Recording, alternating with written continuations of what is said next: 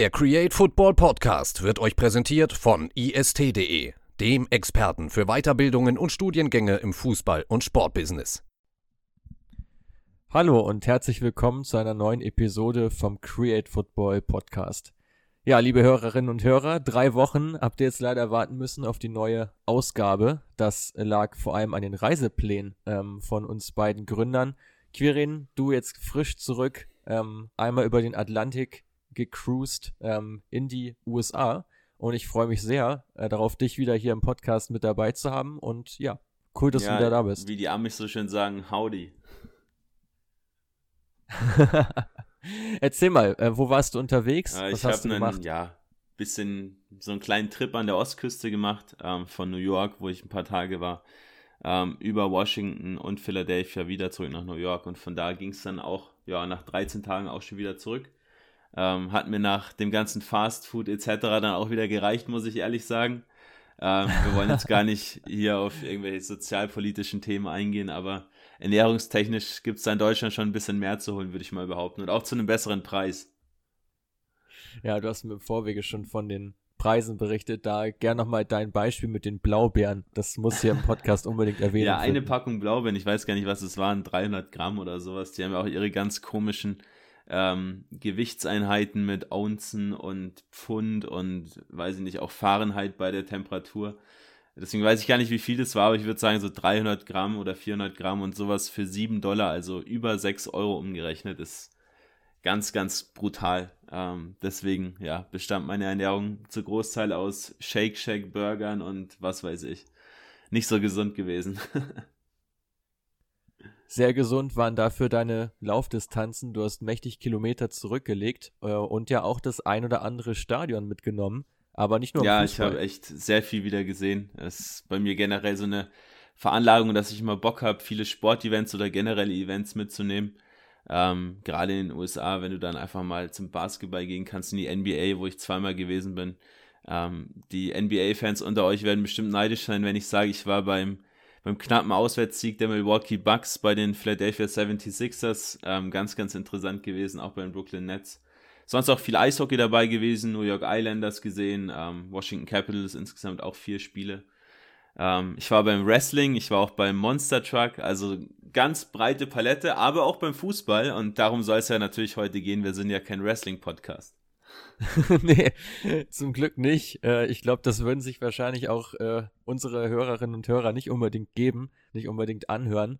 Ähm, ja, erzähl mal so, äh, gib mal gerne so einen Quervergleich. Wie läuft es denn in den USA so ab bei so einem Sport-Event? Also was man ja häufig hört, so dieser starke Event-Charakter, der so drin hängt. Ähm, kannst du das bestätigen? Weil ich glaube, das ist ja auch ja ein ganz großes Thema, jetzt gerade wenn wir an den American Soccer denken, dass dort ja viel mehr in mehr Marketing-Einheiten gedacht wird, als jetzt unbedingt dieses sportliche Ziel, was verfolgt ja, wird. Ja, zu 1000 Prozent. Also wirklich ganz, ganz krass. Ähm, man kommt als Amerikaner gefühlt 15 Minuten zu spät und man geht auch 15 Minuten vor Ende wieder und aus der Halbzeit kommt man auch zu spät und man geht auch zu früh in die Halbzeit, um dann sich auch schön seine, weiß ich nicht, äh, drei Kilo Chicken Box zu holen.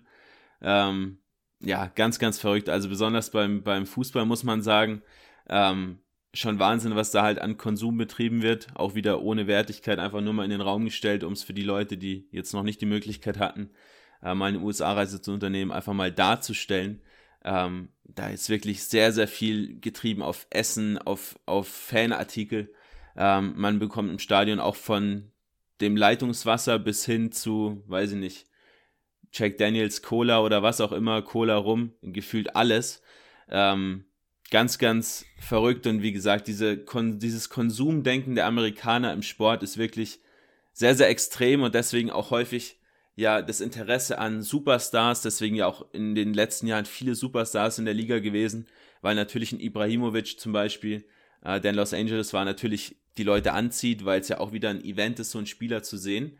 Ähm, man muss aber sagen, im Fußball wird jetzt auch wie in anderen Sportarten in den USA auch ein bisschen mehr umgedacht. Es wird mehr auch auf Langfristigkeit Wert gelegt und auch auf Fanbindung. Das heißt, es entwickeln sich auch ähm, Fankulturen. Ist jetzt im Vergleich zu den europäischen Fankulturen nicht erwähnenswert, muss man ganz ehrlich sagen. Ähm, ist fast schon ein bisschen peinlich, wenn man so weiß, wie es in europäischen Stadien zugeht. und dann eben sieht, wie dann mit ja, irgendwelchen Trillerpfeifen dann dort agiert wird. Ähm, aber es ist schön zu sehen, dass sich der Fußball auch in den USA, die ja vor allem auf Event eben getrieben sind, ein bisschen mehr in Richtung dieses, ähm, ja, wie sagt man auf Englisch, dieses, diese Passion, diese Leidenschaft der Fans so weckt. Ähm, und es sich mehr ja, europäisiert wie jetzt die anderen Sportarten, würde ich mal fast behaupten. Ja, das Gefühl habe ich auch. Ich habe neulich einen Podcast äh, gehört, wo Bernhard Peters ja dabei war, der ja auch gerade dabei ist, St. Louis mit aufzubauen, die ja 2023 dann starten werden in der MLS. Und da habe ich äh, dann rausgehört, dass dort jetzt schon alle Dauerkarten verkauft wurden. Und das ist natürlich schon eine ganz schöne Hausnummer, wenn man bedenkt, dass es den Club ja noch gar nicht gibt, im Grunde genommen. Äh, und da sieht man ja schon, dass so gerade die ähm, ja, Einwohner von St. Louis und ich glaube, das kann man ganz gut übertragen auf andere Städte, dass auf jeden Fall gerade richtig viel Lust vorhanden ist auf Soccer und da kommt natürlich auch gerade die äh, nächste Weltmeisterschaft durchaus gelegen, äh, die ja auch unter anderem in den USA stattfindet. Ja, genau, 2026. Übernächste, übernächste genau. Übernächste natürlich. Wobei, ja. da kann man jetzt auch wieder sprechen, manche zählen Katar ja auch nicht wirklich dazu, von daher für manche vielleicht auch die nächste. ähm, genau, Mexiko, die ja vielleicht sogar noch rausfliegen aufgrund der Fanausschreitungen, haben wir auch zuletzt im Podcast schon mal angesprochen. Ähm, aber vorgesehen USA, Mexiko und Kanada äh, wird mit Sicherheit ein Sportfest, ähm, weil es einfach eine Nation sind, die zum einen eh schon eine Fußballleidenschaft seit vielen, vielen Jahren haben, also Mexiko, aber dann auch Kanada und USA, die eben diesen Aufschwung gerade extrem erleben. Ähm, auch ganz interessant, ich habe mich mit Ernst Tanner getroffen, ähm, deutscher Sportdirektor bei Philadelphia Union.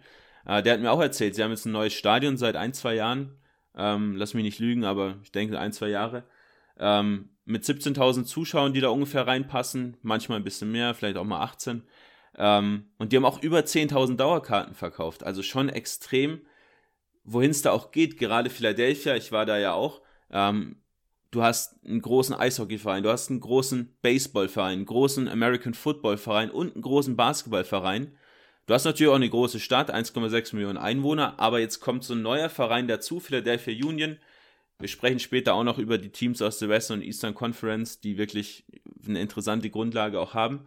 Ähm, und mit dieser langfristigen Arbeit und ohne Superstars schafft man es trotzdem, die Leidenschaft der Fans zu wecken, dann zum Fußball zu gehen und vielleicht nicht mehr so oft zum Basketball zu gehen oder zu anderen Sportarten. Ähm, wobei man auch sagen muss, man steht nicht ganz in Konkurrenz, ähm, zum Beispiel wie jetzt mit American Football, Basketball und Eishockey, weil natürlich dort eher im Winter gespielt wird, während Fußball vorrangig eher im Sommer gespielt wird.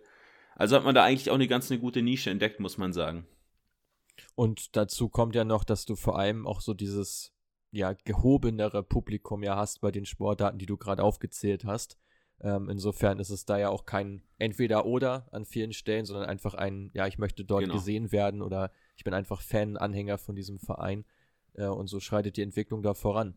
Aber aus meiner Sicht auch, äh, musst du dazu stimmen, 2026 eigentlich der ideale Zeitpunkt, auch dort eben eine WM zu spielen, was sich eben gerade jetzt super viel tut in den USA, aber auch für Kanada. Ähm, und beide Nationen haben sich ja auch qualifiziert für die diesjährige Weltmeisterschaft. Also da geht auf jeden Fall einiges gut genau, vorwärts. bevor wir jetzt gleich weiter über die, über die Entwicklung der Liga sprechen, äh, Mats, du warst auch unterwegs, du hast unseren Partner, das IST Studieninstitut in Düsseldorf besucht.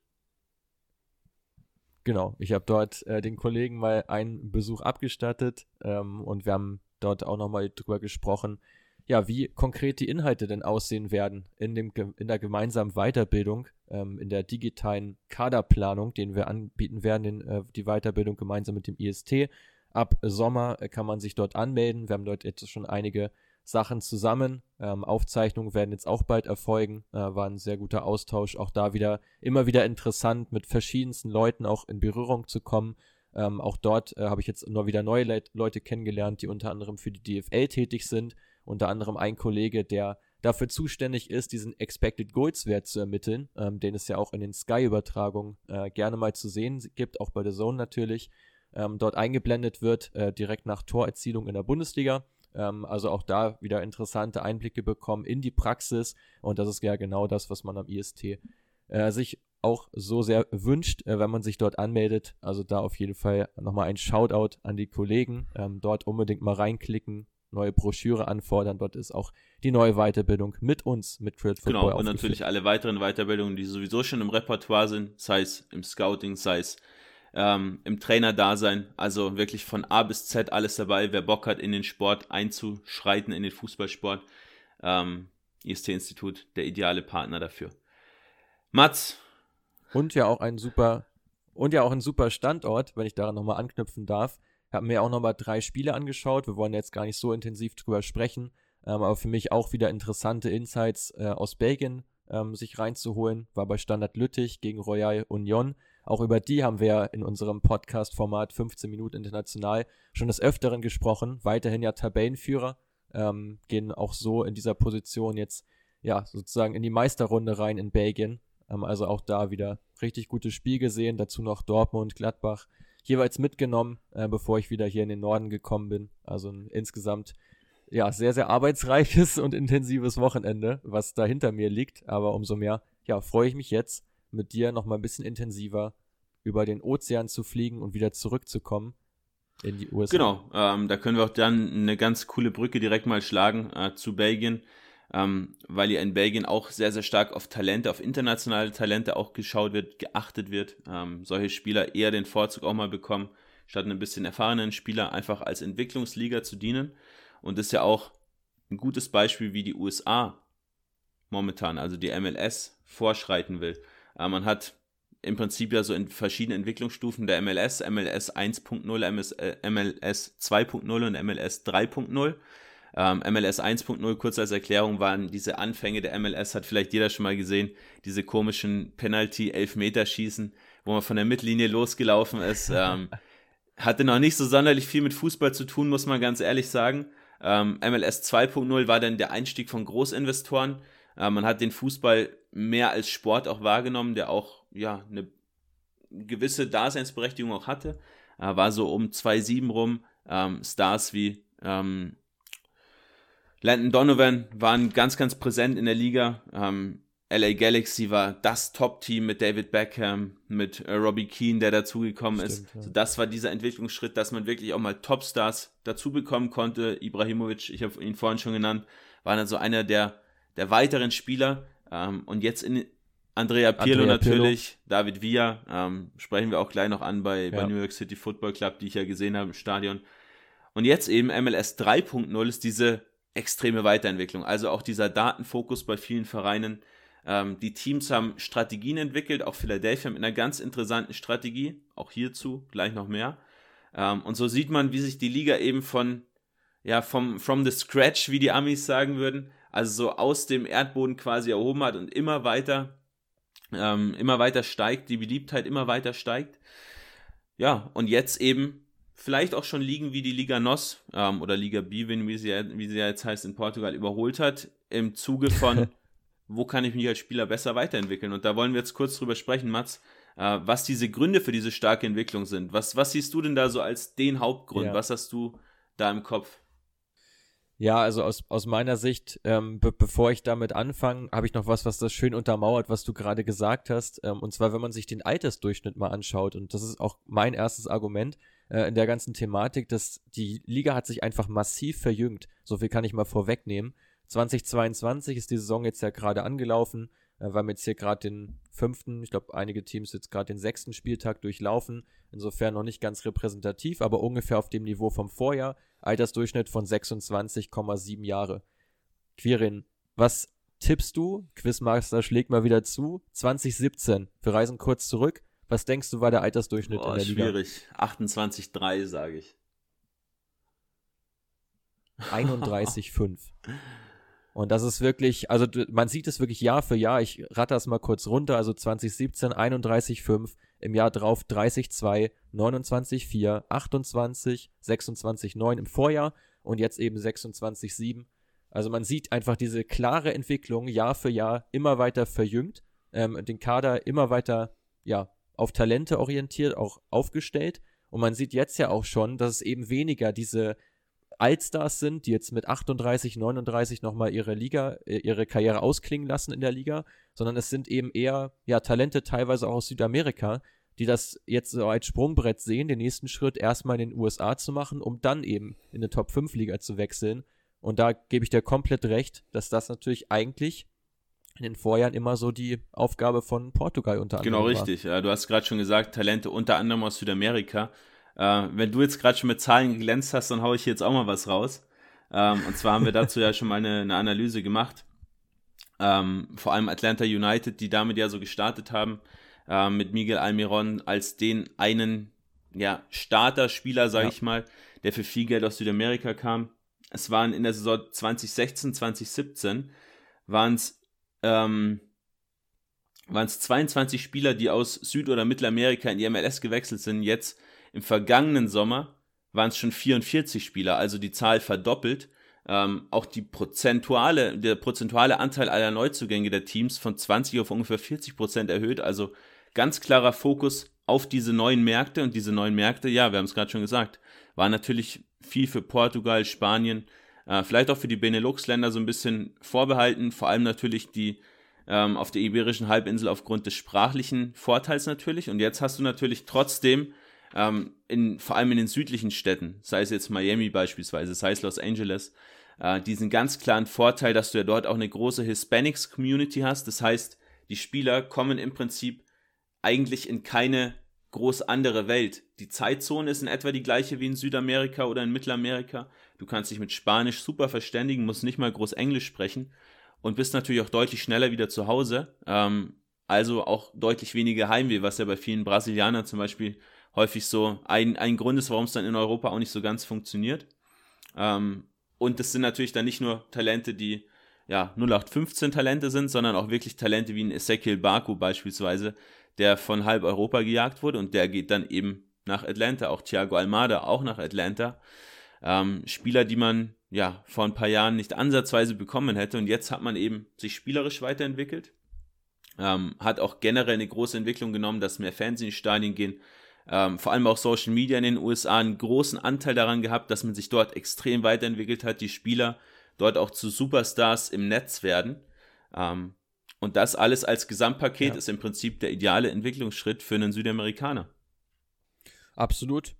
Sehe seh ich ganz genauso. Aber ja, wir reden über Südamerikaner, aber natürlich sind auch so die einheimischen Talente besser geworden oder vielmehr besser ausgebildet worden, sodass sie jetzt ja auch teilweise für ziemlich viel Geld nach Europa gekommen sind. So der bekannteste ist natürlich hier in Deutschland Ricardo Pepi, der jetzt nach Augsburg gegangen ist, auch wenn er dort noch keine Bäume ausgerissen hat. Aber es zeigt ja ganz klar, dass eben auch Europäer bereit sind, ja, doch eine ordentliche Summe mal hinzublättern für so ein US-Talent. Und das ist ja vor ein paar Jahren auch völlig, ja, fast schon undenkbar gewesen. Hast du vielleicht mal einen dabei, ähm, der so ein bisschen das Ausnahmetalent ist, aber die breite Masse hat das hier in Europa ja nicht gepackt oder ist hier niemand Genau richtig. Er hat vor allem auch damit zu tun, dass natürlich in den USA extrem viel Geld drinsteckt in diesem Markt. Äh, viele Vereine haben Milliardäre als Owner oder große US-Firmen als Sponsoren. Ähm, und da wurde so vor fünf bis zehn Jahren begonnen, einfach mehr auch in die Jugendakademien zu investieren. Ähm, hier auch dann nochmal der ganz interessante Part. Zum Beispiel Spieler, die in die NHL, die in die NBA gehen, kommen häufig vom College. Sind dann schon 22, 23 Jahre alt, was für einen Fußballer ja, vielleicht schon ein bisschen zu alt ist. Gerade wenn man jetzt auf die Nationalmannschaft der USA schaut, hat man ja. viele Spieler, U23-Spieler, die rein vom normalen Ablauf eines Amerikaners noch im College wären. Ähm, man hat sich jetzt aber dahin entwickelt, dass man eben auch diese Jugendakademien, also NLZs aufbaut, quasi nach europäischem oder auch deutschem Vorbild. Ähm, und eben die Talente dort entwickelt, sodass sie mit 17, 18, 19 direkt den Sprung in die MLS packen können, über eine Zweitvertretung beispielsweise über Philadelphia Union, ähm, dann eben noch jung sind, auch entwicklungsfähig sind und dann auch viel Geld bringen können. Also diese Investments, die man getätigt hat in die Facilities, also in die Akademien beispielsweise, aber auch bei den Profiteams in die Stadien. Philadelphia neues Stadion, Nashville neues Stadion, beispielsweise jetzt auch in Austin neues Stadion gebaut für das neue Team. Ähm, ist auch sehr, sehr wichtig, eben kombiniert mit diesem ja, klugen wirtschaftlichen Denken, diesem starken Scouting unter anderem auch. Und natürlich die WM 2026, das ist gerade schon richtig gesagt. Ähm, bevor wir jetzt gleich zu den Teams übergehen, würde ich noch gerne diese MLS Next Pro League in den Topf werfen. Die dritte Liga, die man geschaffen hat für die Zweitvertretungen im Prinzip. Ähm, auch hier wieder ein klarer Punkt dahin, eher Akademie statt College. Um die Spieler früher im Team zu halten und dann eben auch auf einem gewissen Profiniveau direkt schon weiterzuentwickeln. Ist ja auch ein sehr ähnliches Modell wie die Reserve-Liga in der Premier genau, League, richtig, oder? Ja. In England, wo ja auch dann so die zweiten Mannschaften sozusagen untereinander spielen äh, und so unter Wettkampfbedingungen da eben Spiele austragen, um auch die Spieler mehr reifen zu lassen. Perfekt. Dann würde ich sagen, Mats, starten wir direkt mal mit der Eastern Conference rein, oder? Ja, würde ich äh, doch mal vorschlagen. Mach du doch gerne mal den Start. Äh, du hast ja schon mal so einige ähm, ja, Teams dir auch genauer angeschaut. Ähm, auf welche Teams würdest, würdest, du jetzt am ehesten äh, zu sprechen kommen? Ich nehme mal an, du startest bestimmt mit Philadelphia rein. Genau, Philadelphia Union ähm, aktuell super in Form. Äh, haben auch das Spiel bei New York City Football Club gewonnen, was ich gesehen habe im Stadion. Ähm, waren da gar nicht mal so unbedingt dominant, auch recht wenig Ballbesitz gehabt, was aber für das Team von Ernst Tanner gar nicht so das große Problem ist. Ähm, ich habe es gerade schon angedeutet, man hat so eine eigene Philosophie entwickelt, ähm, die Ernst Tanner, der ja in Salzburg, der in Hoffenheim und auch bei 1860 München gearbeitet hat, im Prinzip implementiert hat. Man hat zusammen mit Jim Curtin, dem, dem langjährigen Head Coach, ähm, eine Strategie entwickelt, indem man den Fokus vor allem auf die eigene Jugend legt. Das heißt, es gibt ja ein Draft-System in den USA, also die schlechtesten Teams dürfen im nächsten Draft, im Entry-Draft, die besten Spieler zuerst picken. Ähm, man hat seit Jahren konsequenterweise alle Draft-Picks weggetradet. Also man baut gar nicht auf diesen Draft, man möchte gar nicht diese 22-, 23-jährigen College-Spieler verpflichten. Ähm, man geht mehr drauf, das Geld, was man durch diese Draft-Picks einnimmt, diese Allocation Money heißt es im Prinzip, also das Geld direkt in die Jugendakademie zu investieren. Philadelphia Union 2. Ähm, dort kam zum Beispiel Brandon Aronson raus, der jetzt in Salzburg spielt. Mark McKenzie spielt jetzt in, in Genk. Ähm, auch der Bruder von Aronson, Paxton Aronson, der noch talentierter sein soll. Ähm, auch McGlynn, der jetzt auch schon im Profikader steht. Also man sieht, es trägt jetzt schon nach ein, zwei, drei Jahren wirklich große Früchte, was man dort aufbaut. Ähm, und dieses innovative und, und vorwärtsgerichtete Denken des Vereins, was eben vor allem durch Tanner reingebracht wird, ähm, und vor allem das Vorbild New, England Patriots, was man sich immer wieder nimmt, also diese klare Philosophie, an der man immer festhält und an der man sich immer entlanghangelt, ist, ist der Schlüssel zum Erfolg. Man hat seine eigene Spielphilosophie entwickelt, man versucht vor allem den Targetman in der Mitte mit hohen Bällen zu füttern. Ähm, und eben diese ganz, ganz klare Vereinsphilosophie, was wir immer wieder predigen, Mats, äh, das ist der Schlüssel zum Erfolg, der Philadelphia jetzt gerade auch so erfolgreich macht. Ja, super spannend, ähm, was du schon gesagt hast. Kurze Ergänzung, Mikael Ure, ja aus Brøndby dorthin gewechselt, dort auch mit extrem vielen Toren in der dänischen Superliga aufgewartet. Da hat man da jetzt für 2,6 Millionen losgeeist, 27, also auch im Peak seiner Karriere kann noch mal einiges bewegen. Und auch da natürlich so diese selektive Auswahl an Spielern, den man dann eben auch dazu holt aus Europa, um die Mannschaft halt klar zu stärken, ähm, trägt dann natürlich auch absolut Früchte, ähm, dass man da jetzt eben nicht auf Masse geht und sich da drei, vier, 24, 25-Jährige holt, die irgendwo mal für einen europäischen Verein gespielt haben, sondern dort ist eben wirklich die ganz klare strukturelle Kaderplanung im Fokus. Und so schafft man es eben trotz eines geringeren Budgets als die Liga-Konkurrenz, dort gut mitzuspielen und du hast es gesagt, sind super in die Saison reingestartet. Genau, da auch nochmal ganz interessant. Ähm, du hast gerade schon richtig gesagt, geringeres Budget, was ja im Prinzip im US-Markt keine so große Rolle spielt, weil es gibt ja den Salary Cap. Das heißt, die Spieler dürfen eine bestimmte Summe verdienen. Ähm, also jeder Spieler, der im Kader ist, hat eine maximale Gehaltssumme. Darüber hinaus gibt es pro Team drei Designated Player, kann teilweise auch variieren mit U23 Designated Players also Spieler, die über diesem Gehaltsniveau liegen dürfen. Ähm, jetzt hast du mit Philadelphia Union einen eher ja, finanzschwächeren Verein, der zum einen eine geringere, eine geringere Kadergröße hat, einen, einen der kleinsten Kader der Liga, ähm, und mit Michael Ure nur einen Designated Player, obwohl man drei verpflichten dürfte. Also auch hier Fokus lieber den jungen Talenten die Chance zu geben, weil man auch gar nicht die finanziellen Mittel hat, sich einen Thiago Almada zum Beispiel zu holen. Sei es jetzt Ablöse, aber auch Gehalt ist nicht stemmbar.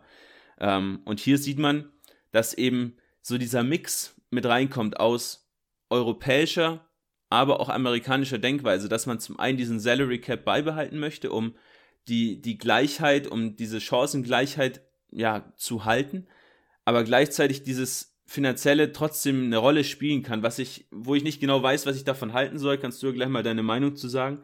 Weil es natürlich Teams gibt, die einfach mehr Geld haben, sei es Miami mit Higuain, sei es Toronto, die sich jetzt Insigne holen. Ähm, Los Angeles Football Club mit Wähler auch brutal viel Geld in die Spieler gesteckt. Und da sieht man natürlich schon auch eine, ja, Chancenungleichheit und vielleicht auch ein unfaires System, richtig? Klar, wobei das natürlich in diversen anderen Ligen ja auch nicht so viel anders ist. Also dass ja überall halt Teams, die üppiger aufgestellt sind ähm, als jetzt äh, andere Ligakonkurrenten. Und jeder Verein muss da ja auch irgendwo so seinen Weg finden, wo es hingehen soll. Aber ich finde gerade in den USA, die ich jetzt auch, wie gesagt, man nimmt sie auch mehr und mehr eben als Ausbildungsliga wahr. Ähm, wobei ich schon glaube, dass sich das in den nächsten Jahren sogar noch weiterentwickeln kann, sodass wir irgendwann die MLS 4.0 haben, wo auch Spieler im Peak dann durchaus, ja, in den USA auch durchaus bleiben. Gerade so die einheimischen Spieler, die jetzt nicht die Riesenambitionen haben, nach Europa zu gehen, sofern du gut verdienst, sportlich eine gute Rolle spielst, kann ich mir das durchaus vorstellen, dass sich das irgendwann dorthin entwickelt. Ja, und auf dem Weg dorthin gibt es natürlich viele Wege, die da zum Erfolg führen. Äh, bei Toronto hast du angesprochen mit äh, Insigne. Da finde ich das echt super lustig, dass sie bei ihren Designated Player, Playern ja immer so ein bisschen auf diese kleinen, wendigen Spieler gehen. Ähm, den hatten sie ja mit Giovinco, dann hatten sie ihn mit Soteldo äh, und jetzt haben sie, äh, holen sie sich Insigne, und Pozuelo die ja so alle und Postuelo auch noch, die ja alle dann so gerade äh, an die 1,70 irgendwo rangehen. Ähm, also da auch ein ganz klares äh, Profil, äh, welchen Spielertypus sie sich da gerne reinholen. Und das ist in einer Liga, die jetzt nicht so zu den physischen äh, auch viel auch erzählt. Ähm, auch keine schlechte Strategie, finde ich durchaus sympathisch. Perfekt, dann lass uns direkt noch kurz zum Gegner kommen. Äh, New York City Football Club ähm, wurde ja, ja, nach den New York Red Bulls gegründet. Ähm, da ganz interessant, dass der, Zus dass der Zuschauerzuspruch klar bei den, ähm, beim New York City Football Club liegt. Liegt vor allem daran, hat mir auch Ernst Tanner erzählt, ganz spannendes Gespräch gewesen, ähm, dass die Leute aus New York ungern nach New Jersey rüberfahren. Ähm, also einmal über den Hudson River, wo dann das Stadion von ähm, den Red Bulls liegt. Also man müsste quasi seine Stadt, seinen Bundesstaat auch verlassen. Ähm, macht man sehr ungern, deswegen fährt man lieber hoch in die Bronx äh, zum Yankee Stadium, zum sagenumwobenen, ähm, zahlt dort pro Spiel eine Million US-Dollar Miete. Ähm, ganz, ganz kranke Summe, die man sich auch vor allem deshalb leisten kann, weil man natürlich Man City, die City Group in der Hinterhand hat. Ähm, ja, und ist jetzt im Prinzip die Nummer 1 in der Stadt jetzt letztes Jahr auch Meister geworden, hat sich da vor allem mit ja. sehr, sehr vielen Südamerikanern auch verstärkt. Also vor allem Tati Castellanos dürfte wahrscheinlich den meisten auch ein Begriff sein, mit 21 Toren, letztes Jahr der Torschützenkönig der Liga. Sehr, sehr agiler und giftiger Stürmer mit einem ja, ziemlich guten Torriecher. Dazu Thales Magno, ähm, haben wir auch vor ewigen Zeiten mal bei Instagram drin gehabt bei uns. Äh, sehr, sehr wendiger, trickreicher Inside-Forward, der über links immer wieder kommt und abschließt. Der hätte, sich, hätte mich danach mit seinem Mercedes fast an der Ampel überfahren. Ähm, habe ich, noch, hab ich noch kurz mit ihm gequatscht. Äh, ganz sympathischer Typ gewesen. Ähm, von dem ich auch sehr, sehr viel halte und von dem auch noch sehr viel kommen wird. Ähm, und dazu noch Santi Rodriguez, das sind so die drei Top-Talente für mich. Ähm, Spielmacher, sehr kreativ, der Junge, die ich da ja als die Spieler sehe, die auch den nächsten Schritt bald gehen werden. Vielleicht dann ja auch wieder zu einem äh, City Group Club, wobei da natürlich so ein bisschen dieser Zwischenschritt zwischen ja, Troyes und Man City fehlt, möglicherweise für den Castellanos zum Beispiel. Ähm, aber schon sehr, sehr spannender Verein, der auch den Fokus ganz klar drauf legt, ähm, sehr, sehr progressiv zu spielen, flüssig, schnell nach vorne, Angriffsfußball und wurde vor allem über Patrick Vieira und Dominic Torrent, die ja beide mit ähm, Pep Guardiola viel zu tun hatten und haben, ähm, als Trainer diesen Verein eben genau in dieser Spielphilosophie geprägt haben. Und das ist ja auch wieder der Hintergedanke von so einem ja, von so einer Multi-Club-Ownership, dass man eben in den Teams, die man hat, in seinem Kosmos den gleichen Fußball spielt, um die Spieler eben so auszubilden, dass sie dem nächst besseren Verein direkt auch weiterhelfen. Absolut. Also auch da ja einige wirklich ganz interessante Punkte, die du jetzt schon angesprochen hast. Ähm, wenig zu ergänzen von meiner Seite. Wichtig oder was ich noch interessant finde, so der Fakt, dass beim New York ähm, City Football Club, dass dort tatsächlich acht der neun Offensivspieler aus Südamerika kommen. Ähm, dazu ja haben sie noch ein, ja, man muss ja schon fast schon sagen, ein Riesentalent mit einem 14-Jährigen, äh, der dort jetzt schon einen Profivertrag bekommen hat. Ist auch der jüngste MLS-Profi, Maximo Charezzo, ähm, US-Amerikaner, hat aber auch einen argentinischen Pass. Also vielleicht hören wir von ihm noch so einiges, äh, wenn man in so jungen Jahren da jetzt schon dabei ist. äh, Jahrgang 2008. Also, das muss man sich mal vorstellen. Ähm, schon Wahnsinn. Insgesamt ja auch eine sehr, sehr junge Offensive, spritzig, wendig, ähm, Schnelligkeit dort im Fokus, hast du schon richtig angesprochen. Ähm, ja, also insgesamt spannender Weg. Ähm, und ich denke, dass sie auch dieses Jahr wieder mit dem Titel so einiges zu tun haben werden. Ja, aktuell so ein bisschen äh, schwierig. Man, man probiert immer wieder ein Dreikette auch aus, was nicht so ganz funktioniert. Man hat sein, ähm, ja, seinen Grip in der Liga noch nicht so wirklich wieder gefunden. Aber auch hier ganz interessant, man hat sich im Prinzip von einem MLS 2.0 Team, also Lampard als diesen zentralen Mittelfeldspieler, David Villa als ja. den Top-Stürmer und mit Mix Discarut noch diesen einen, ja, Local Hero aus den, aus den Staaten, ähm, was gar nicht funktioniert hat, habe ich auch vor ein paar Jahren, als ich dort drüben war, gesehen. Da haben sie auch gegen Toronto verloren. Ähm, und jetzt hat man sich eben im ganzen Denken krass umgestellt, geht viel mehr auf Südamerikaner, ähm, die natürlich sich dann dort auch leicht einleben können, weil sie viele Spieler haben, die die gleiche Sprache sprechen. Und natürlich Hispanics Community in, in New York auch nicht zu verachten. Ähm, ja, schon sehr, sehr interessant und die perfekte Überleitung zu Atlanta United die ja vor allem über Tata Martino, ähm, den langjährigen Trainer, extrem in diese Richtung Südamerikaner gegangen sind. Almiron habe ich vorhin schon angesprochen, ähm, ist der Spieler gewesen, der Atlanta direkt zu diesem ja, Erfolg geschossen hat, den man, den man da 2018 äh, erreichen konnte, als man den Titel geholt hat und Martino eben der Architekt des Erfolgs gewesen. Ähm, ich habe es gerade schon gesagt, viele, viele Mittelamerikaner und Südamerikaner, die jetzt häufiger in diese Liga wechseln. Ähm, und Atlanta ist da das Paradebeispiel. Sieben der acht wertvollsten Spieler äh, sind aus Argentinien oder generell aus Südamerika. Äh, mit Josef Martinez, der auch mal in Europa für Torino gespielt hat. Ähm, einen der besten Torjäger der letzten Jahre dabei gehabt. Thiago Almada, ein absolutes Top-Talent. Äh, Santi Sosa, ein total interessanten Deep-Laying-Playmaker, den man da noch, noch im Team hat. Also die haben wie, Neu wie New York City Football Club auch ja ihre Strategie entwickelt, gefunden und immer wieder ja verbessert. Jetzt mit Abstand den wertvollsten Kader der Liga. Ähm, Ezekiel Barco auch noch im Team. Ähm, ja, auch die Jahr für Jahr wieder ein absoluter ja, Favorit auf den Titel, weil sich eben auch der Fußball in der MLS diesen Argentinern so ein bisschen angepasst hat. Es ist kein Langholz-Fußball, mal, mal ausgenommen Philadelphia Union vielleicht, äh, die ja ein bisschen europäischer spielen, aber es ist generell schon sehr ähnlich zu Südamerika. Technik extrem wichtig, sehr, sehr schnelles Spiel vor allem auch. Genau. Und Atlanta, ja, wie du es schon sagst, stark etabliert ähm, und sind ja auch erst seit sechs Jahren in der Liga. Also auch das muss man ja dabei bedenken, dass auch noch ein Club ist, der ziemlich jung ist ähm, und dort jetzt eben auch seine Entwicklungsschritte relativ schnell auch vollzogen hat. Dazu ja auch noch ein riesiges Stadion mit über 70.000 Plätzen. Also da stimmen die Rahmenbedingungen auf jeden Fall. Genau richtig. Ähm, Jetzt vielleicht noch zum Abschluss der Eastern Conference ein paar Teams, die ich noch ganz spannend finde, weil es da so zwei, drei Geschichten gibt, die man dazu vielleicht kurz erzählen kann. Äh, zum einen FC Toronto, du hast sie vorhin schon angesprochen, Mats. Äh, viele, ja, kleine, quirlige Designated Players. Ähm, Insigne wird da der nächste sein. Aber auch ganz spannend, man hat elf U23 Kanadier im Erstteam, also im, im Kader des ersten Teams. Elf.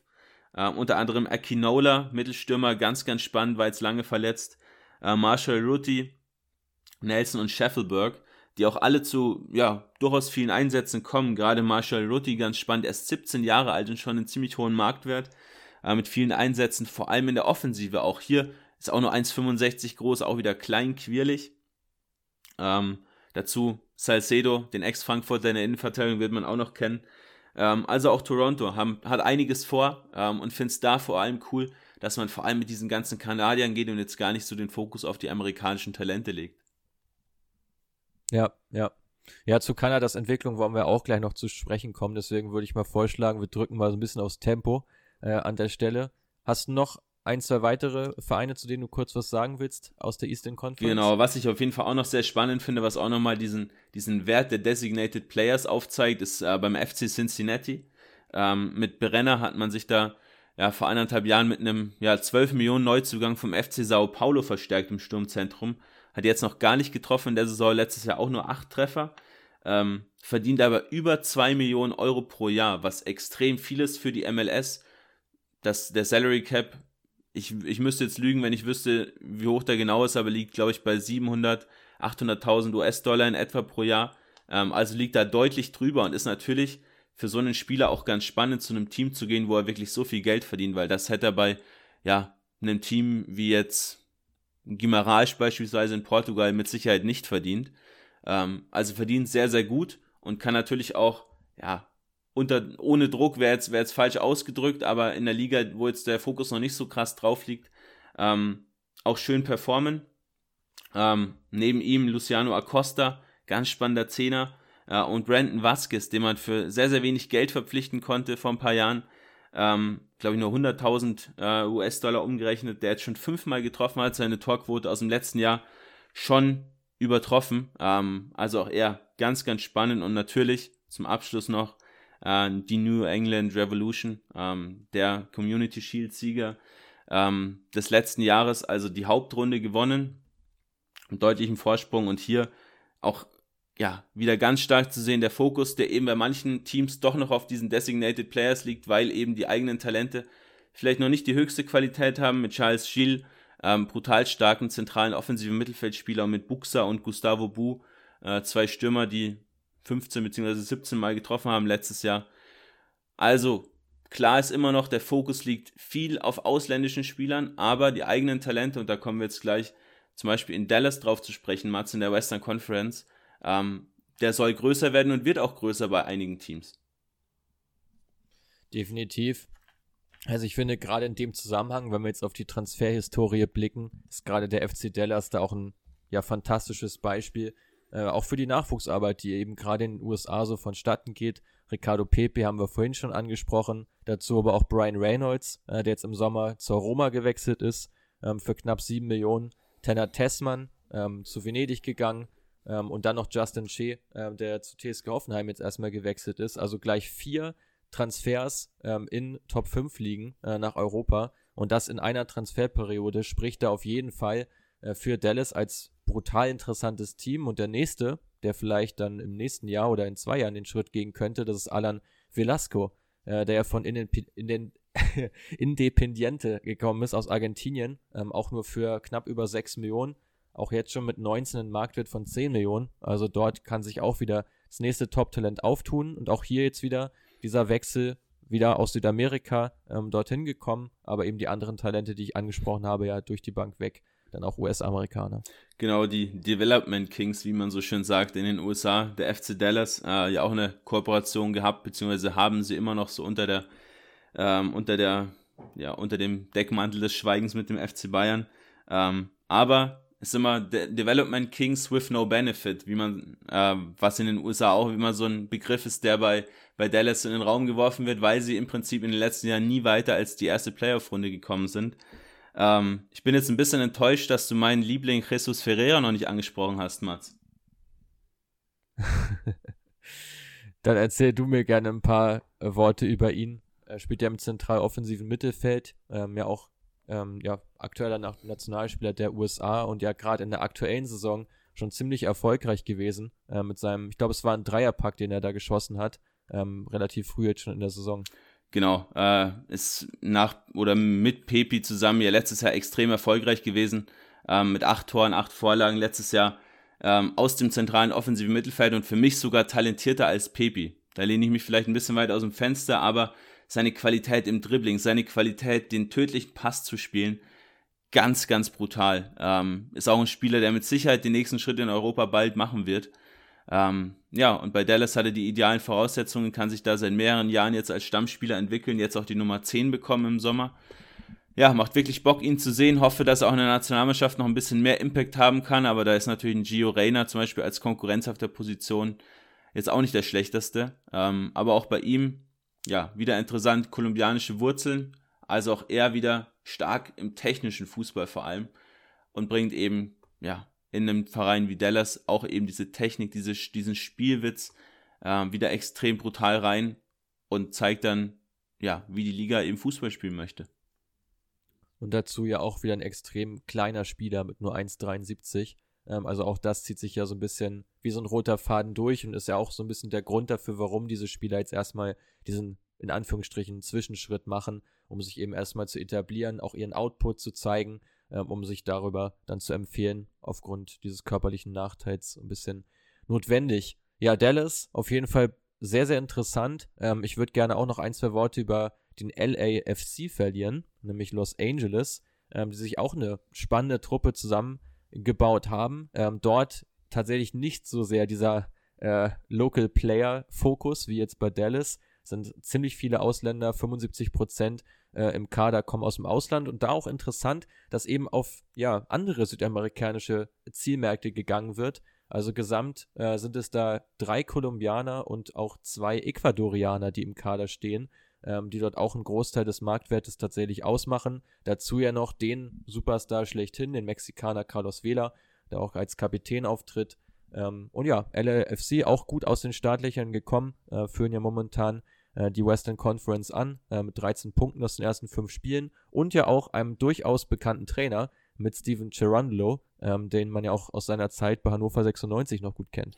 Genau richtig. Letztes Jahr ja recht wenig erfolgreich gewesen, hatte vor allem damals mit Eduard Atuesta zu tun, äh, war der ja, Schlüsselspieler im zentral-defensiven Mittelfeld, der aber extrem viele Ballverluste gehabt hat. Wir sind da auch vor einer Weile mal auf Instagram in die Analyse gegangen, weil wir überrascht waren, dass das Team, obwohl man offensiv recht erfolgreich war mit Diego Rossi, der dann zu Fenerbahce abgegeben wurde und möglicherweise auch wiederkommt, weil er dort nicht so gut funktioniert, ähm, offensiv sehr, sehr stark war, aber defensiv trotzdem sehr anfällig. Am Torwart lag es ja auch, muss man sagen, äh, an Blackman, den man dann auch abgegeben hat. Ähm, aber die Verteidigung eigentlich sehr, sehr stark, aber man ist in sehr viele Konter gelaufen, äh, weil Atuesta, der jetzt zu Palmeiras verkauft wurde, ähm, also sogar den nächsten Schritt machen konnte in seiner Karriereleiter, ähm, eine wirklich schwache Saison auf Datenbasis ja, vollbracht hat ähm, und so ein bisschen ja, seinem Team immer wieder den Dolch in den Rücken gesteckt hat. Ähm, aber ja, wie du schon richtig gesagt hast, total viele spannende Talente. Äh, Brian Rodriguez, ähm, ja, Uruguayaner, auch ganz, ganz spannend auf dem rechten Flügel mit Arango, einen bisschen älteren Spieler schon geholt, ähm, von, äh, von, von den Millonarios aus, Medi äh, aus Bogota. Ähm, aber endlich dieser ja, Knipser vorne drin, den man auch braucht. Ja, macht Bock, das Team anzuschauen. Auch hier wieder extrem starker Südamerika-Fokus. Wir wiederholen uns, Mats. Und wir wiederholen uns auch zum dritten Mal, wenn wir noch kurz über Austin sprechen, ähm, die sich jetzt ja mit äh, Sebastian Driussi äh, verstärkt haben, der den Schritt gegangen ist nach einer sehr, sehr erfolgreichen Saison für River, River Plate. Ist da ja nach Russland gewechselt, auch für viel Geld. Hat dort eigentlich auch nicht so eingeschlagen, wie man sich das erhofft hat. Äh, wir waren damals, ich weiß noch genau, Quirin, wir beide ein bisschen enttäuscht waren von dem Wechsel, weil wir Driussi auch gerne in einer anderen Liga gesehen hätten. Ähm, letztlich hat er sich für den Schritt entschieden 15 äh, Millionen damals gekostet, 2017 war es jetzt zurück ähm, gewechselt, ähm, ja, nach Amerika, dann aber nach Nordamerika zu Austin, ähm, da jetzt auch schon ziemlich gut reingestartet, vier Tore, eine Vorlage aus den ersten fünf Spielen, ähm, also scheint da jetzt auch wieder besser in die Spur zu kommen und ist so der Star im Team, würde ich fast sagen, bei Austin. Genau, richtig. Ähm, bei ihm ja auch ganz interessant, dass er seinen Vertrag mit privatem Geld aufgelöst hat. Es gibt zwar die Gerüchte, äh, dass Austin ihn da unterstützt hat dabei, aber hat sich im Prinzip selbst aus seinem Vertrag bei Snead rausgekauft, ähm, um dann eben in Austin zu unterschreiben, was sie sich sonst einfach schlichtweg aufgrund der Ablösesumme nicht hätten leisten können und dann war er ja vertragslos. Ähm, mit Jakob Janscher äh, von Sturm Graz steht da ein weiterer, ja, Legionär auf dem Speiseplan in Austin, sag ich mal, ähm, der für, der für, der für äh, die Mittelstürmerposition kommen soll. Ähm, bei Austin noch ganz spannend, Mats. Austin eine der wenigen Großstädte in den USA gewesen, die kein Major Sports Team hatten. Also kein Baseball, kein American Football, kein Basketball und auch kein Eishockey-Team.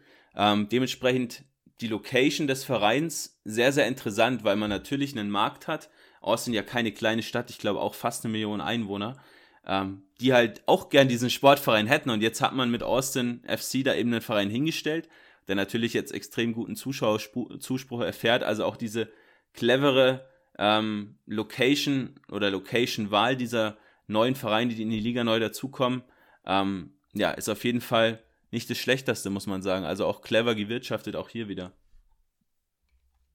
Ja, definitiv. Auch mit ihrem Stadion, das so bis in mehr als 20.000 fast, äh, ja auch eins, das du auch gut ausverkaufen kannst, gerade wenn die Standortwahl dort äh, erfolgreich war. Ähm, von der Standortwahl würde ich sagen, siedeln wir jetzt nochmal kurz über und machen noch einen kleinen Schlenker äh, über die beiden Nationalmannschaften, ähm, über die wir jetzt gleich kurz äh, nochmal im Detail sprechen wollen. Äh, Quirin, du hast dich ja mit der USA vor allem beschäftigt äh, und ich denke mal, du hast jetzt ja eben schon Gio Reyna angesprochen. Äh, da gibt es so einige, über die wir jetzt mal kurz sprechen sollten. Wirklich eine Garde an jungen Spielern, ähm, die jetzt gerade dabei ist, äh, so sich seine Sporen zu verdienen in Europa, auch schon teilweise sehr, einen sehr hohen Marktwert haben, ähm, aber auch leistungstechnisch sich gerade noch deutlich weiterentwickeln. Also dein Fazit, goldene Zukunft für die US-Nationalmannschaft? Ja, auf jeden Fall. Also ist wahrscheinlich die Nation weltweit mit, mit der besten ja, Zukunftsaussicht, wenn man davon ausgeht, wo man jetzt gerade steht. Äh, gibt natürlich Länder mit noch größeren Talenten, aber die haben meistens jetzt ja auch schon gute Spieler. Äh, bloß wenn man sieht, wo die USA vor ein paar Jahren noch stand, wo dann Landon Donovan, ich habe ihn vorhin schon angesprochen, der Topstar war, der ja ist ja bei den beim FC Bayern gnadenlos gefloppt und hatte wirklich gar keine Chance, sich in Europa irgendwie äh, durchzusetzen. Jetzt, man hat einen, man hat einen sehr, sehr guten Mix gefunden, wie ich finde. Ähm, zum einen aus Leadern aus der MLS, also Walker Zimmerman fällt mir da direkt ein und Aaron Long, äh, der jetzt endlich wieder fit ist, die in der Innenverteidigung den Laden ganz gerne da auch mal zusammenhalten. Ähm, Kellen Acosta von, vom LAFC, ähm, auch Jordan Morris, den man auch aus Europa kennt, Paul Areola, der auch in den, in den Quali-Spielen jetzt eine wirklich entscheidende Rolle gespielt hat, Roldan. Also Spieler, die jetzt auch nicht mehr die allerjüngsten sind, die einfach, ja, Qualität, aber eben auch Erfahrung mitbringen. Und das eben kombiniert mit, ja, jetzt könnte ich sie alle aufzählen. Pepi, Musa, Pulisic, Busio, Adams, Reina, Ferreira, plus 20, 30 weitere, die ja alle in diesem ja, Kosmos des Nationalteams schon schwimmen. Also, ja, macht schon Spaß, Greg Burhalter zu sein, glaube ich. Ähm, aus dem Pool, den man da picken kann, ist mit Sicherheit auch nicht immer leicht. Definitiv. Und mir war ehrlich gesagt bis äh, gerade eben auch noch gar nicht bewusst, dass John Sibachü von den Young Boys ähm, auch fürs USA-Nationalteam spielt. Ähm, weiß nicht, ob du das auf dem Schirm ja, hattest. Natürlich. Haben sie den, haben sie den eingebürgert? Nee, ist, Weil so viele Spieler da auch noch nicht ist, gemacht. Ist ne? tatsächlich ähm, Amerikaner. Ist in ja, Washington ja. geboren. Würde man, würde man bei dem Namen auch äh, erstmal nicht vermuten. Man denkt da an einen Schweizer, vielleicht an einen Franzosen. Hat französische ähm, Wurzeln auch, auch ja, ja. daran. Hat, ja, ja, und das, das tut der Mannschaft, glaube ich, auch gut, dass du nochmal so einen Leuchtturm vorne drin hast, der auch ein bisschen größer ist, weil du jetzt, wir haben jetzt ja schon häufig so über die Talente gesprochen. Viele davon sind ja auch wirklich relativ klein ähm, und relativ wendig, aber so diese Physis, um dagegen zu halten, ist ja auch bei den vergangenen Turnieren oder teilweise auch in der Quali schon immer ein Problem gewesen ähm, von den, äh, von den USA. Und ich finde jetzt auch, wenn wir auf die Gruppe blicken, ähm, in der sie ja antreten bei der WM, auch absolut ein super los, ähm, eine super Grundvoraussetzung, um weiterzukommen. Mit England natürlich einen klaren Favoriten, aber dann mit dem Iran und dem dritten Team, das ja noch nicht feststeht, äh, aus Europa, da auch definitiv eine gute, gute Chance für die USA, eine Runde sogar weiterzukommen, äh, was ja auch schon im Vergleich äh, zu den letzten Turnieren schon ein Riesenfortschritt wäre, wo man ja häufig auch nicht über die Vorrunde hinausgekommen ist. Ja, genau, richtig. Also ich denke auch, da wird man sich vermutlich durchsetzen, ähm, wobei man auch hier immer noch sehen muss, der Druck wächst natürlich schon auch. Also man kann nicht mehr ganz ja. so, so ohne Druck agieren. Ähm, aber ich glaube, gerade Spieler wie Rainer zum Beispiel, um jetzt mal in der Bundesliga zu bleiben, ähm, die kennen den Druck. Der hat in, in Deutschland jetzt auch nicht weniger Druck wie beim Nationalteam, Christian Pulisic auch nicht anders, wobei er natürlich nochmal so der Heilsbringer schlechthin ist. Ich habe äh, mich da im Vorfeld auch ein bisschen mit beschäftigt, was die Spieler an sich aus dem Kader sagen, warum sie glauben, dass sich die Nationalmannschaft so entwickelt hat, wie sie sich jetzt gerade entwickelt. Mhm. Ähm, und da haben auch diverse Spieler gesagt, ähm, Christian Pulisic war im Prinzip der ausschlaggebende Punkt, warum sich viele Spieler auch dazu entschieden haben, okay, ich werde jetzt Fußballer und vielleicht kein Basketballspieler. Okay, das ist bei der Körpergröße bei den meisten sowieso keine Alternative, aber ähm, es ist ja häufig so, dass, dass ein, ein Elite-Athlet meistens auch eine andere Sportart machen könnte, Leichtathletik zum Beispiel. Ähm, und sich dann eben mit einem gewissen Alter zu entscheiden, ich gehe jetzt voll auf den Fußball, weil ich sehe, ähm, Pulisic kann es in Europa packen, er hat es gepackt. Und das hat vor allem Gio Reyna auch gesagt. Er hat gesehen, Pulisic hat sich in Europa bewiesen und vor allem auch in Dortmund. Und das war für Rainer der entscheidende Punkt zu sagen, ich gehe auch nach Dortmund. Ähm, also Pulisic als ja. der Star, ja auch Kapitän, obwohl er erst 23 Jahre alt ist. Ähm, für viele Spieler ganz entscheidender Punkt, eben in Kombination mit diesen Akademien, die man entwickelt hat. Man hat seit 14 Jahren jetzt auch die USA Development Academy, also auch eine Nationalmannschaftsakademie, wie die Franzosen ja in Bonn, die sie zum Beispiel auch haben. Ähm, natürlich auch bessere Trainer, die Trainer werden besser geschult, besser ausgebildet, ähm, coachen an diesen ja, hochentwickelten Akademien ähm, und das eben in Kombination mit diesem Ziel, so zu werden wie Pulisic, mit diesem Ziel WM 2026 und diesem generellen Wachstum des Sports. Das sind im Prinzip so viele Faktoren, die eigentlich ja diesen, diesen Nährboden bieten für diese ganzen Talente und es verwunderlich oder wäre verwunderlich, wenn nicht so viele Talente raus, rauskommen, wie jetzt gerade rauskommen, weil das Land ist halt schlichtweg auch riesig. Und dazu stimmt eben jetzt vor allem auch die Systematik, die du ja ansprichst, ähm, dass dort eben nicht versucht wird, jetzt auf ein, zwei Spieler zu gehen, die jetzt so als Leistungsträger vorzuschieben und jetzt macht mal so nach dem Motto. Ich finde, das sieht man ja häufig so bei Nationen, die jetzt ähm, eben nicht zu den Top-Nationen zählen. So mir fällt jetzt erst Österreich ein, vor allem mit David Alaba, der dann so ziemlich immer herhalten muss, wenn irgendwas nicht funktioniert. Da heißt es immer Alaba schuld. Genau dasselbe wäre jetzt im Grunde genommen auch mit Pulisic äh, passiert, äh, wenn man jetzt gesagt hätte, gut, wir haben jetzt ja Christian Pulisic, den Rest füllen wir halt mit 30-Jährigen, 32-Jährigen auf, dann wäre der Druck für ihn auch nochmal deutlich immenser, weil sich das komplett auf ihn ähm, ja so runterprojiziert. Aber dadurch, dass du jetzt halt schon Nachschub hast von Spielern, die auch jetzt schon Erfahrung gesammelt haben, äh, in den äh, europäischen Ligen vor allem, äh, wir haben da jetzt auch schon die Dallas-Abgänge angesprochen, ähm, die dort natürlich auch eine Rolle spielen, plus auch einen, ja, plus dann auch noch, auch noch weitere, wie jetzt eben ein Busio zum Beispiel, den du noch drin hast, der jetzt auch in der Serie A viel gespielt hat. Ähm, das kommt der Mannschaft alles definitiv zugute. Wie sieht denn der Fokus bei den Kanadiern aus? Ähm, ist da ja Davies plus X oder gibt es da noch weitere Spieler, die wir auf jeden Fall auf dem Schirm haben sollten?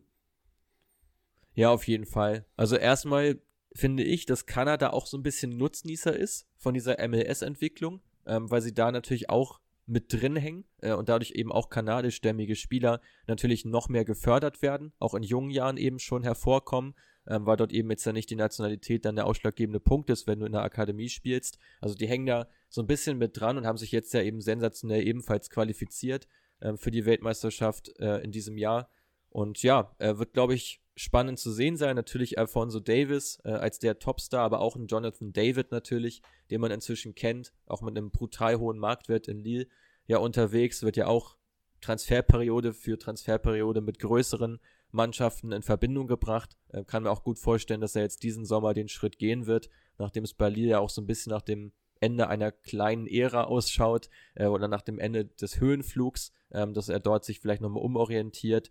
Darüber hinaus ja auch noch Kyle Laren, ähm, der für Besiktas unterwegs ist, ähm, auch so einer der ja, Träger, Leistungsträger in der Mannschaft. Du hast noch mit Hutchinson einen extrem erfahrenen, der ebenfalls für Besiktas unterwegs ist, äh, der jetzt aber auch schon auf die 40 zusteuert. Also dort im Grunde genommen, gerade im zentralen Mittelfeld, auch eine Menge Erfahrung dabei. Äh, auch Spieler, die gerade wie Osorio oder Kai, äh, die ja beide in der ähm, MLS spielen, ähm, viel Erfahrung ähm, mit schon mitbringen. Und jetzt nicht die ganz jungen Spieler sind und gerade im Angriffs äh, hast du eben viele, wie jetzt ein Jonathan David, wie jetzt auch ein Tyon Buchanan, äh, der zu Brügge gewechselt ist, Ike Ugbo, den wir beide schon live gesehen haben. Ähm, also das sind ähm, neben Liam Miller vom FC Basel alles junge Talente unter 23, die sich jetzt auch noch weiterentwickeln werden. Ja, gerade Miller und äh, Buchanan würde ich nochmal ganz gerne ansprechen, die ja vor allem über extrem mhm. starkes Tempo-Dribbling kommen. Also Miller, der aus der Liverpool-Akademie jetzt nach Basel gewechselt ist und dort quasi direkt komplett eingeschlagen hat. Ähm, hat mich auch sehr, sehr überrascht, weil es auch ein Spieler war, den man nicht unbedingt auf dem Schirm hatte. Ähm, aber die ja. zwei ja, werden in Europa jetzt in ein bisschen kleineren Ligen auf jeden Fall den nächsten Schritt gehen und eben genau den richtigen Weg gehen, den man auch gehen sollte, wie auch ein Jonathan David, der ja auch über Belgien den Schritt dann nach Frankreich gewagt hat. Ähm, deswegen, ich finde, dass diese Spieler diese Schritte sehr, sehr bedacht auch wählen, um jetzt nicht direkt in eine Top-Liga zu gehen. Äh, bei Ugbo, so ein bisschen die Geschichte mit Chelsea, recht schwierig gewesen. Ähm, jetzt auch in, in Genk nicht so wahnsinnig viel gespielt. Ähm, aber generell ist diese, diese Karriereplanung schon auch nicht die schlechteste bei diesen kanadischen Talenten. Ähm, auch bei euch Kiao kann man das nochmal kurz ansprechen, ähm, der jetzt im zentralen Mittelfeld auch so diese Fäden zieht als dieser tiefe Spielmacher. Äh, der sich jetzt auch lange bei Pacos Ferreira entwickelt hat und jetzt eben diesen nächsten Schritt gegangen ist zum FC Porto, zu einem absoluten Top-Club.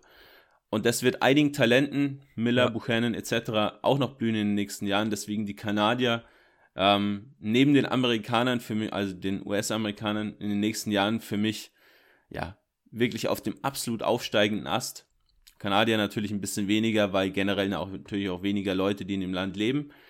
Aber trotzdem mit den Mitteln, die man hat, ähm, überraschend erfolgreich. Und ich finde gerade solche Teams, äh, um da so diesen größeren Kontext nochmal zu geben, machen die ähm, WM ja auch total aus. Dass du jetzt so eine Mannschaft mal dabei hast, die nur 1986 einmal dabei war, ansonsten nie an der Weltmeisterschaft teilgenommen. Ähm, und jetzt hast du sie eben dabei, äh, machen ihre ersten Schritte, haben jetzt auch eine recht schwierige Gruppe äh, mit eben Belgien, Kroatien und Marokko äh, gezogen. Das wird natürlich, also kannst mich, kannst auch gerne deine Meinung gleich zu abgeben. Ich denke nicht, dass es da über die Vorrunde jetzt gerade hinausgehen wird. Aber du sprichst es an, gerade so auf die nächsten Jahre, gerade die Offensivspieler werden sich alle weiterentwickeln äh, und da kommen eben jetzt auch laufend Talente gerade nach, die auch alle gefördert werden. Und ich glaube, wir sehen in vier Jahren nochmal eine andere Mannschaft von äh, Kanada, ähm, die dann ja auch, ich weiß gar nicht, wie das da ist, äh, das ist jetzt gefährliches Halbwissen, äh, ob dann eigentlich alle drei gastgebenden äh, Teams direkt qualifiziert sein werden, also USA, Kanada und Mexiko. Das kann ich dir gerade gar nicht sagen. Ich dir auch nicht. Wäre natürlich bitter für Teams wie Costa Rica. Die, die Wollte ich gerade sagen. Und da bleiben nicht mehr viele Plätze dann für äh, den, die Konföderation äh, CONCACAF. Kann, kann, ne? ich, dir, kann ich dir tatsächlich auch nicht sagen. Aber lassen wir uns überraschen. Äh, vielleicht weiß es ja jemand von euch dann gerne bei Instagram in unsere. Wir, wir schreiben es auf jeden Fall in die Beschreibung äh, vom genau, Podcast genau, so machen wir es. So machen wir's. da gibt es die Antwort. Perfekt. Äh, Mats, wir haben fast Gut. eine Stunde gefüllt. Super spannendes äh, Thema generell, diese MLS, über die wir schon lange mal sprechen wollten. Jetzt haben wir es endlich mal geschafft. Ähm, natürlich jetzt nicht über alle Teams gesprochen, aber ich denke, die wichtigsten haben wir mal abgedeckt. Und dann, ja, hören wir uns, würde ich mal sagen, spätestens zum Saisonende MLS Playoff-Start dann vielleicht nochmal und lassen die Saison mal Revue passieren und schauen mal, ah, wie viele Tore Castellanos bis dahin geschossen hat.